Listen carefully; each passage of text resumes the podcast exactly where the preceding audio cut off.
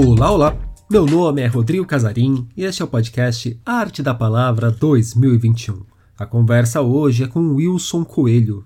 Não existe arte sem conflito. Esse é um dos norteadores de Wilson Coelho em seu trabalho. Escritor, tradutor e dramaturgo, no papo que vocês ouvirão a seguir, ele nos lembra que toda forma de arte é engajada. Afinal, o artista que ignora o seu entorno também se engaja, de alguma forma, em algo, em algo provavelmente já estabelecido. Pensar o mundo, a vida, a coletividade, entender que fazemos parte de forma ativa da construção da história, escrever para provocar, mas provocar o pensamento, a reflexão, espantar-se com a barbárie, a arte como forma de sacudir a cultura. Esses são outros pontos pelos quais Wilson passa na nossa conversa. Doutor em literatura comparada pela Universidade Federal Fluminense e mestre em letras pela Universidade Federal do Espírito Santo, mesma casa onde se graduou em filosofia, Wilson tem 19 livros publicados como autor e tradutor. O mais recente deles se chama Nosotros. Já como dramaturgo e encenador, foram 25 peças montadas até aqui. Ele também falou a respeito dessa relação com a literatura e o teatro na entrevista que vocês ouvem agora. Wilson Coelho, obrigado pela presença aqui no podcast do Arte da Palavra 2021. Wilson, queria começar nossa conversa sabendo um pouco mais sobre o Nós Outros, um livro que conecta aí a ilha de Cuba com Vitória no Espírito Santo, certo? Como que, que nasce o Nós Outros? O que, que o leitor pode encontrar no Nós Outros? Bom, Nós Outros nasce talvez por uma necessidade de recontar um pouco a história Brasil, assim, é, a partir do, da década de 60, né, e, e da ditadura, inclusive, né, a, a, os movimentos políticos, né, da juventude, a movimento estudantil e, e, também o cultural. E daí é, a ilha de, da ilha de Vitória para a ilha de Cuba. Embora o livro comece numa cidade do interior, com um jovem, uma criança que lendo descobre uma revista, a revista acho que é Life em espanhol, que tem na capa o Fidel Castro e, e, e, assim a revista fala muito mal né, de Cuba e da revolução, claro. E a partir daí ele, assim, esse é um mote, né? É, é um como eu encontrei do, personagem se interessar pelo espanhol, porque a revista era em espanhol ele não sabia, ele queria ler essa revista. E daí tem uma série de, de, de questões que, que muita gente pode pensar que é autobiográfico, assim, não é autobiográfico. Assim, eu aproveito uma série de, de coisas que são minhas, mas assim, na verdade, esse personagem é, é uma espécie de testemunha. E que o mais importante são as coisas que acontecem, e não ele. Né? E ele está presente nisso. E esse livro foi interessante que eu, eu, eu eu estou recebendo assim é, alguns elogios e, e, comentários importantes que tem gente que já se baseia por ele para entender um pouco também o movimento teatral na América Latina, né? De festivais que eu participei e, e, e eu conto um pouco a história de como Cuba, como Cuba foi pioneira, né, em organizar movimentos, de levar pelo menos quase 20 países todos os anos lá para debate, oficinas, e tem um festival muito forte. Você falou do recontar essa história. Quanto que recontar uma história que se, não se passou na década de 60, que se inicia ali no final da década de 50, começo da década de 60, mas se arrasta ao longo de toda a segunda metade do século 20 e vem para o século 21 também. Mas quanto que recontar uma história dessas carrega também o olhar do tempo a partir do qual ela está sendo recontada? que é um livro recente. Quanto que o, o olhar do hoje impacta na forma de recontar essa história que vem de algumas décadas atrás? É, eu acho que esse é uma, essa é uma questão da ficção, em qualquer, acho que em qualquer gênero, assim, independente da história que está sendo contada, quer dizer, toda história é, é, é, é, tem um distanciamento também, né? E eu acho que, no caso do, do, da história, do ponto de vista político aqui nosso, é, é, é interessante porque falar hoje, porque com os olhos de hoje a gente vê uma série de retrocessos e, e, e, e, coisas que se identificam com aquele momento que foi, que foi cruel e que muita gente não tem essa memória. Por isso que eu acho que, que essa, essa ideia de recontar é bom para que, que venha à tona algumas coisas que pessoas não conheçam. Né? Porque é, muitas vezes a história se repete justamente pela, porque nós temos um problema sério, que é a memória. Né? que é a memória. E quando a gente não tem memória, a gente acaba cometendo os mesmos erros. Então, acho que é isso. E esse olhar de hoje é, me permite até né, ter uma vivência, ter uma interpretação sobre isso. E não simplesmente uma história passional, mas assim, também com reflexão. E o quanto você acha que a história pode ser um aliado no questão de trazer a memória mas se as coisas acontecem novamente, o quanto é por desconhecimento, o quanto é por indiferença ao que sabem. Existe esse outro lado também, né? Gente que conhece muito bem como é o passado e fala, não, mas aquilo lá foi bom, então não importa que foi daquele jeito, que seja assim de novo.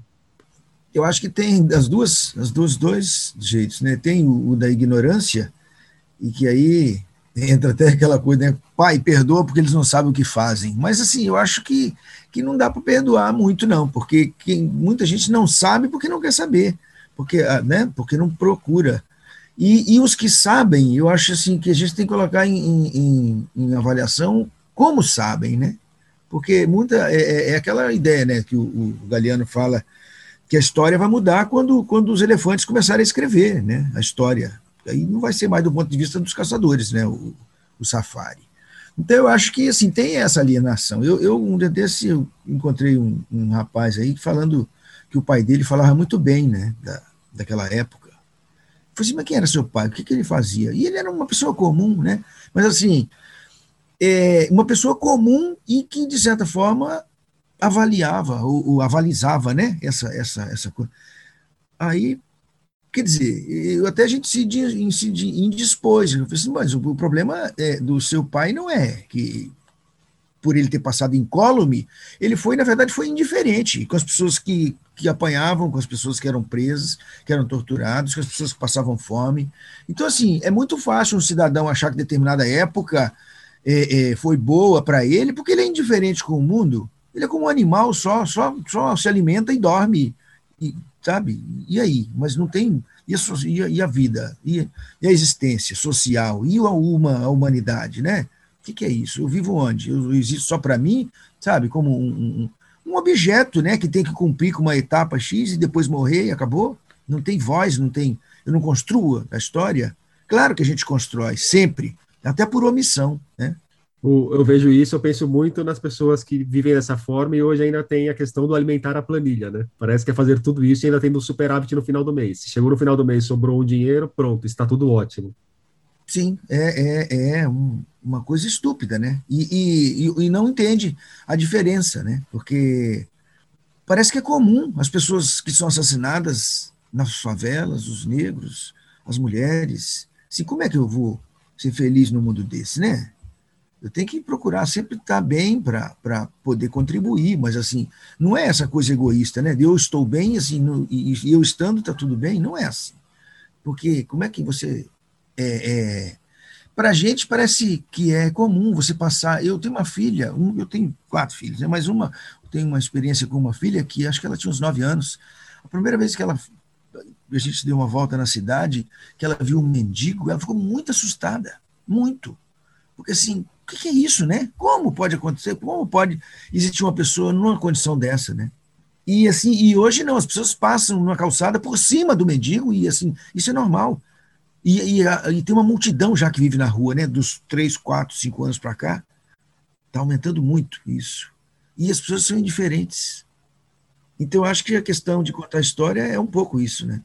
Wilson, você é um cara que atua no romance, é, na tradução, tem uma carreira muito forte no teatro. Como que você se inicia nesse mundo das artes? Como que surge o interesse por esse universo artístico? E como que vai se dando essa relação entre as diferentes formas de expressar ou de trabalhar de alguma forma com a arte para colocar a tradução no meio também? Tudo bem que a tradução você pode encarar como uma expressão que não me parece uma coisa forçada. É, mas assim, a tradução também é complicada. Eu estou traduzindo agora um, um, uns poemas de, de Fernando Arrabal, para a gente dar uma coletânea, né? E, rapaz, eu até agora está aqui. Eu tenho um dicionário de latim aqui que eu comprei em 1982. Assim, eu nunca abri esse dicionário. E agora, por causa de, de um poema, de uma palavra que estava. Um poema grande, uma palavra que eu não dava conta, aí eu tive que, que ir lá para o latim. O meu início é o igual de todo mundo, né? Que é essa coisa de escrever, jovem, né? Criança e adolescente. E, e, que eu acho que assim todo mundo nasce com esse potencial, né? Só que ele é reprimido depois e é do, a própria vida de repente empurra para outros lugares, assim, mas a gente eu acho que a gente nasce com essa predisposição. Não estou falando de dom, eu não nasci, eu nasci para fazer qualquer coisa, né? E aí eu desenvolvi uma habilidade em algumas delas, né? Porque eu me interessei, porque eu me dediquei, porque eu me aprofundei, pesquisei. E, e então assim, o mais imediato, de certa forma, foi mesmo a literatura, porque e principalmente pela, pela poesia, né? Que parece que é muito fácil. Você tem um lápis ou uma caneta, pedaço de papel, né? E o sentimento está aí. Né? E você, mesmo criança, você está ouvindo as coisas, você está se assustando, você está, sabe, é, se incomodando, você está querendo dizer algo, né? Aí você desenha, você escreve, você pinta, você... E daí, é, essa coisa, vou, vou, vou, aí acabo me envolvendo com pessoas que escrevem também, né? E aí dá uma, uma vontade também de publicar.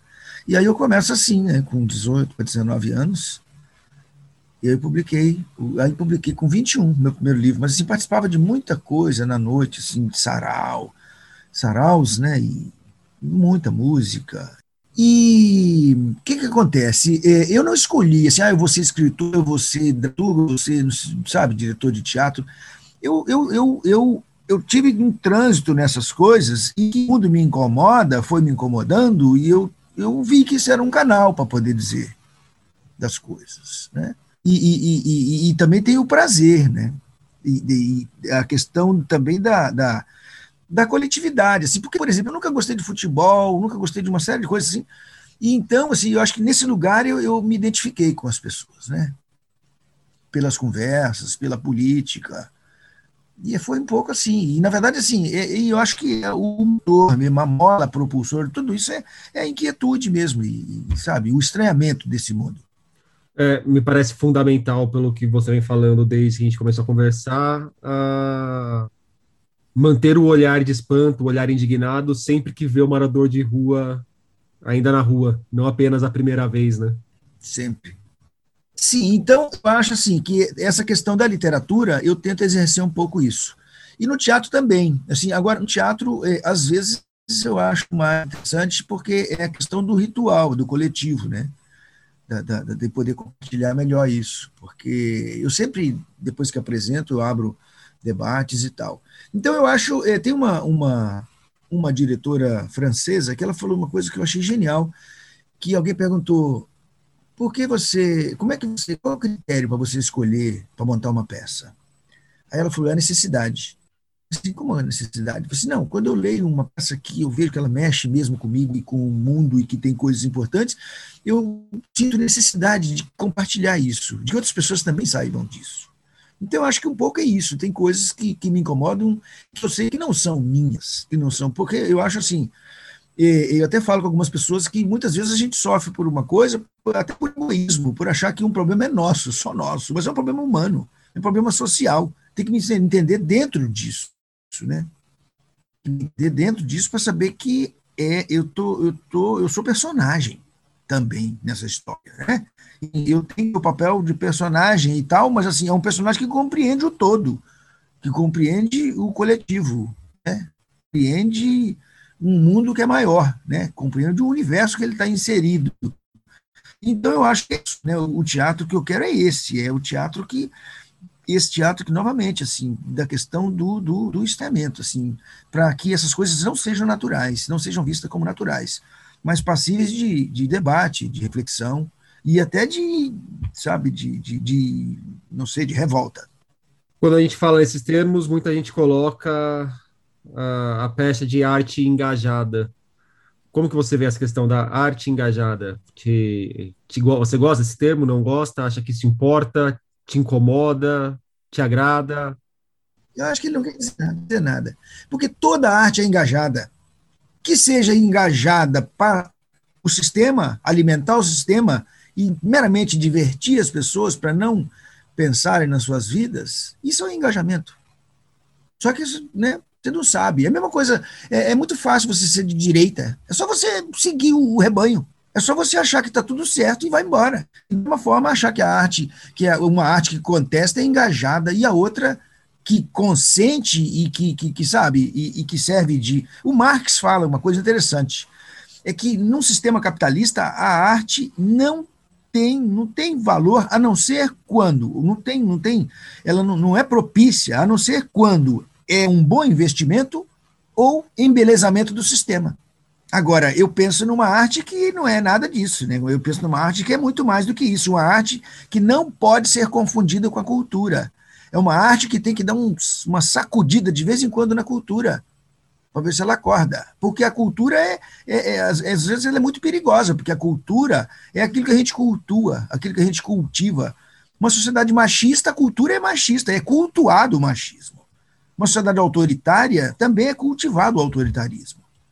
E se reproduz em todas as instâncias, na escola, na igreja, no clube, sabe? Então eu acho que a arte, quase toda a arte, é praticamente uma contracultura, porque ela tem que dar um, uma balançada, um susto na cultura. Wilson, para a gente fechar o nosso papo, eu queria que você traçasse aí um panorama de como você acompanhou o teatro no Brasil desde que você iniciou a sua carreira e como que você vê o momento do teatro hoje no país.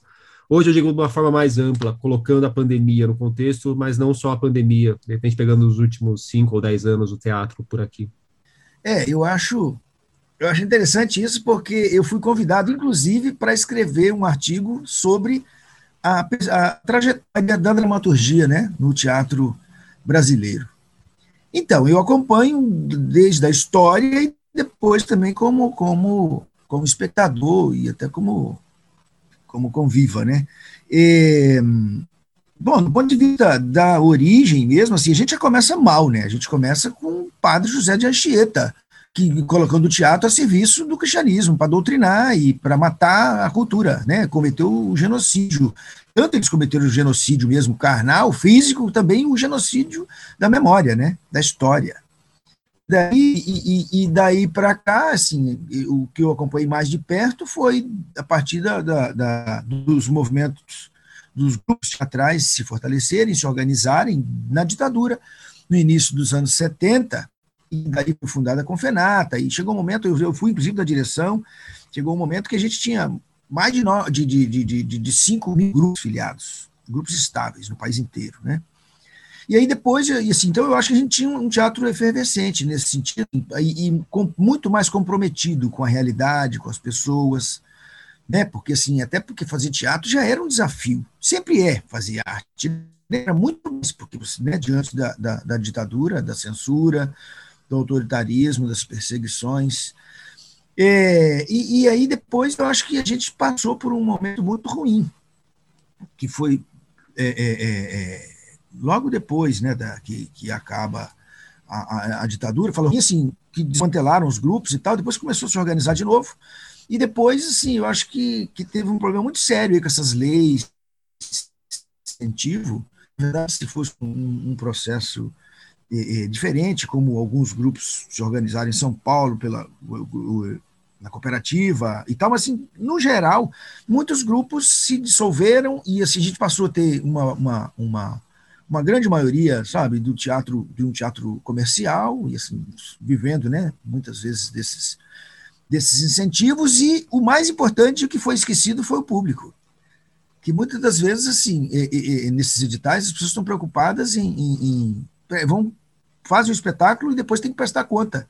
E, e então elas fazem o, o, o máximo, o, o, mínimo que tem para prestar conta, mas assim o espectador não é contado, né? não é levado em, em, consideração. E assim, eu acho que a gente perdeu um pouco essa relação com o público. Justamente por isso, porque é, é, quando a gente montava uma peça, a gente começava, às vezes pegava uma sala de alguém emprestado, um terraço, um quintal, um, um lugar qualquer, e até um figurino, sabe, os adereços, o, o, o cenário, assim, era construído, convivi, discutido e criado junto com a comunidade, né? Então, assim, acho que a gente perdeu um pouco isso. É, e ultimamente, eu acho assim, eu estou dando um curso sobre a, a história do teatro latino-americano. Então, eu acho assim que, que a gente tem um problema muito sério no pós-moderna, ou não sei o quê. É, é, é, parece assim, que é, o último estágio do capitalismo, né, o, o, o do princípio do capitalismo, que é o, o, laissez-faire, né? Então, assim, parece que todo mundo é uma, é uma livre iniciativa, assim, não precisa de memória, assim, o que eu fizer, eu sou genial, sabe? O que me interessa, eu faço. E não é assim, eu tenho uma história. Quando eu falo desse curso do teatro latino-americano, aí eu falo, ó, 1492 é um marco, 1500 também é outro, mas a colonização nossa é permanente. Nós somos colonizados a todo momento. Nós temos 107 nações indígenas no Brasil e a gente não pergunta por elas. Sabe, a gente está preocupado com o que, que o Eugênio Barba disse na última semana, o que, que alguém inventou nos Estados Unidos. Quer dizer, por quê? Assim, o teatro não foi na, não nasceu na Grécia. O teatro, na, o teatro que nasceu na Grécia é o teatro grego sabe? E a história, a gente fala, vai para a universidade, estuda a história da arte e a história da humanidade. Aí fala que a humanidade teve a idade clássica, a Grécia não sei o quê, e depois teve a Idade Média, e depois teve o feudalismo, depois teve não sei o quê, a modernidade. E, e, e peraí, essa história não é da humanidade, essa história é a história dos europeus. Então a história europeu não é a nossa, sabe? Então eu acho que, que falta muito esse, esse, esse teatro que volta para cá sabe, para entender o, o, seu povo, para entender os seus povos, né?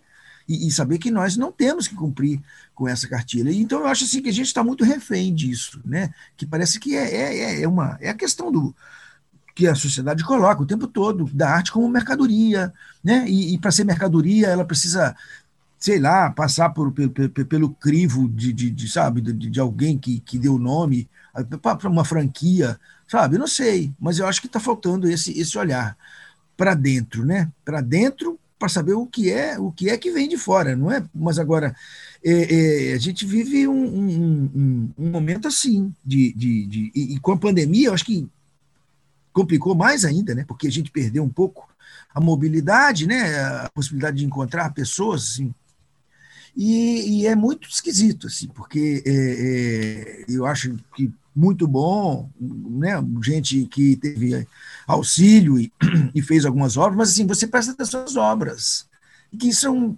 sabe, uma oportunidade dessa, né? com um governo desse, com uma sociedade dessa, que tem um momento raro, importantíssimo para, para uma crítica, e assim, a maioria do que você vê é um mero entretenimento, sabe? é um mero entretenimento, isso me preocupa. Então, assim, eu acho, porque eu não, eu não, eu não acho que, que, né, que, é questão da arte engajada, mas a arte né, é viva. Não é questão de engajada, é de vivo, a arte está viva. E se você está vivendo uma contradição, tem que aparecer. Ela tem que estar tá na arte, senão essa arte é mentirosa, essa arte ela está ela tá escamoteando a realidade, ela está ser realista, mas assim, você pode criar mil coisas, assim, mas esse conflito, não tem arte sem conflito. Né? Não tem arte sem conflito. Então, acho que é, é, é, um pouco isso que me deu. Mas, ao mesmo tempo, é, é eu estou gostando desse momento da, da, também desse projeto da América Latina, é assim que eu estou trabalhando só com jovens, né? E assim, eu acho que essas, essas pessoas, e assim, muitos se assustam, né? Eu, eu tenho alunos negros, né? Eu pergunto assim: você conhece alguém que tenha um, um, algum negro que tem nome ou sobrenome africano? E eles ficam assustados com isso, né? Não tem, mas por que, que não tem? Né? Quer dizer, olha o genocídio aí também da memória, da anexação de um povo, de uma nação, de uma cultura.